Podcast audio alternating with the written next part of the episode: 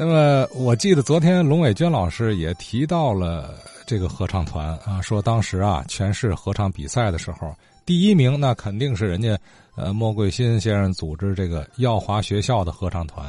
其实呢，虽然说这个黄忠呃呃黄忠歌咏团呢，它主要练习活动的地点是在这个耀华学校里头，呃，可是成员呃不仅是耀华的学生。之外，还有一些社会上，哎，热爱歌唱的年轻人，而这其中呢，就有张欣和李维仪这两位老先生。哎，咱下面听听啊，呃，这二老关于莫桂新老师和黄忠歌咏团的一些回忆。咱先来听一九二六年生人的张欣老先生讲一讲。黄忠歌咏团，嗯，当时是在一九四七年由这个莫桂新先生。牵头成立的，大部分是当时的耀华中学的一些学生和一些声乐爱好者在一起唱唱歌吧。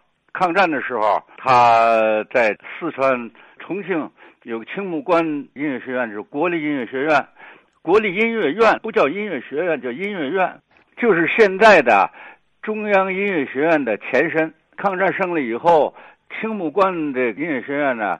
迁到南京，解放以后，由这个南京音乐学院和北京的北京艺专合并以后，在天津暂时就搁在天津了，后来就挪到北京去了。莫桂新先生他是那儿毕业，毕业以后他家在天津，他是广东人，他父亲什么的都在天津做生意。他生了以后呢，就回到他家，他就在耀华中学。教音乐，在这个业余时间呢，就组织了那么一个歌咏团。我当时学生，我才十九岁那年，我就是跟莫桂新学唱的。解放以后到中央歌剧院的时候，也是我们一块儿去的。莫桂新是我的启蒙老师，后来一直就跟莫桂新，他就是当时教我，教我时候他也也不要钱，就是白学。有一部分就是那抗战时期的一些歌曲，也有一些比较进步的，那个时候就叫进步的吧。呃，比方说啊，有这个《太行山上》，这不是冼星海写的吗？还有这个后来刚一解放时候，我们第一次唱的《黄河大合唱》，就是我们唱的。那是刚一解放，在大光明电影院，呃，那个时候就经常的开音乐会都在大光明。呃，比如叫《上山》。上山是胡适写的诗，呃，就是努力努力努力往上跑，我头也不回，汗也不擦，拼命的爬上山去。他就是说，努力的往上跑，越跑越高，到山顶上以后呢，就看这个日出。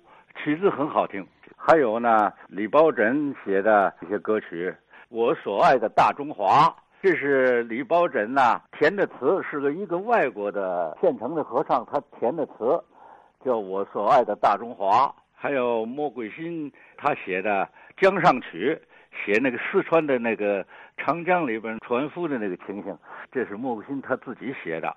现在在音乐史上，你到音乐史上，你你查都可以查到这些东西都是很好的。在这个黄忠歌咏团以前啊，天津这个音乐界也有一些活动。那个时候就是刚刚胜利，有一位张小虎先生，张小虎是比较有名的。后来在解放以后，他就在清华大学，后来在北京师范大学音乐系，他就在那儿，那是很有名的老前辈，音乐界的老前辈。他曾经在这个天津呢，搞了一次这个千人大合唱。那时候我还小了啊，这我的印象可能是在维斯礼堂。后来呢，莫桂新回来以后呢，就组织这个黄征合唱团练习室就在耀华中学。当时呢，耀华中学的校长是于大友，是这个当时的国民党的《民国日报》的这个社长兼这个耀华中学校长。他就是解放以后第一任市长黄敬的姑姑。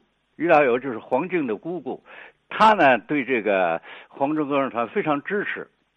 呃，黄忠歌唱团没有经费，大伙儿都是学生，有时候用点纸什么的，他就在那个报社里边给弄点纸什么的印印谱子，这样子。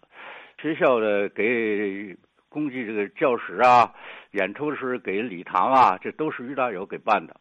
耀华礼堂呢，当初是开音乐会啊最多的地方。呃，一个耀华礼堂，还有那个大光明影院。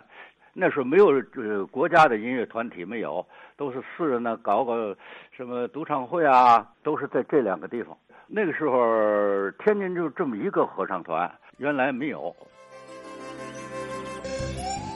呃，或许是从这个黄忠歌咏团之后啊，天津陆续的民间又出现了其他的一些呃民间的合唱团体啊。那么刚才这位张新老先生，从年龄上来看呢？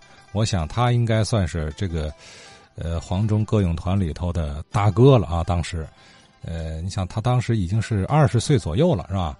而其他团员呢，可能更多的还是中学生，是吧？中学生为主。呃，而张老当时的这个嗓音很好啊，据说还有独唱的机会呢。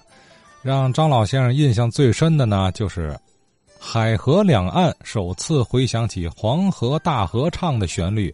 那就是来自于他们黄忠歌咏团在大光明影院的一次精彩演绎啊，那是首次。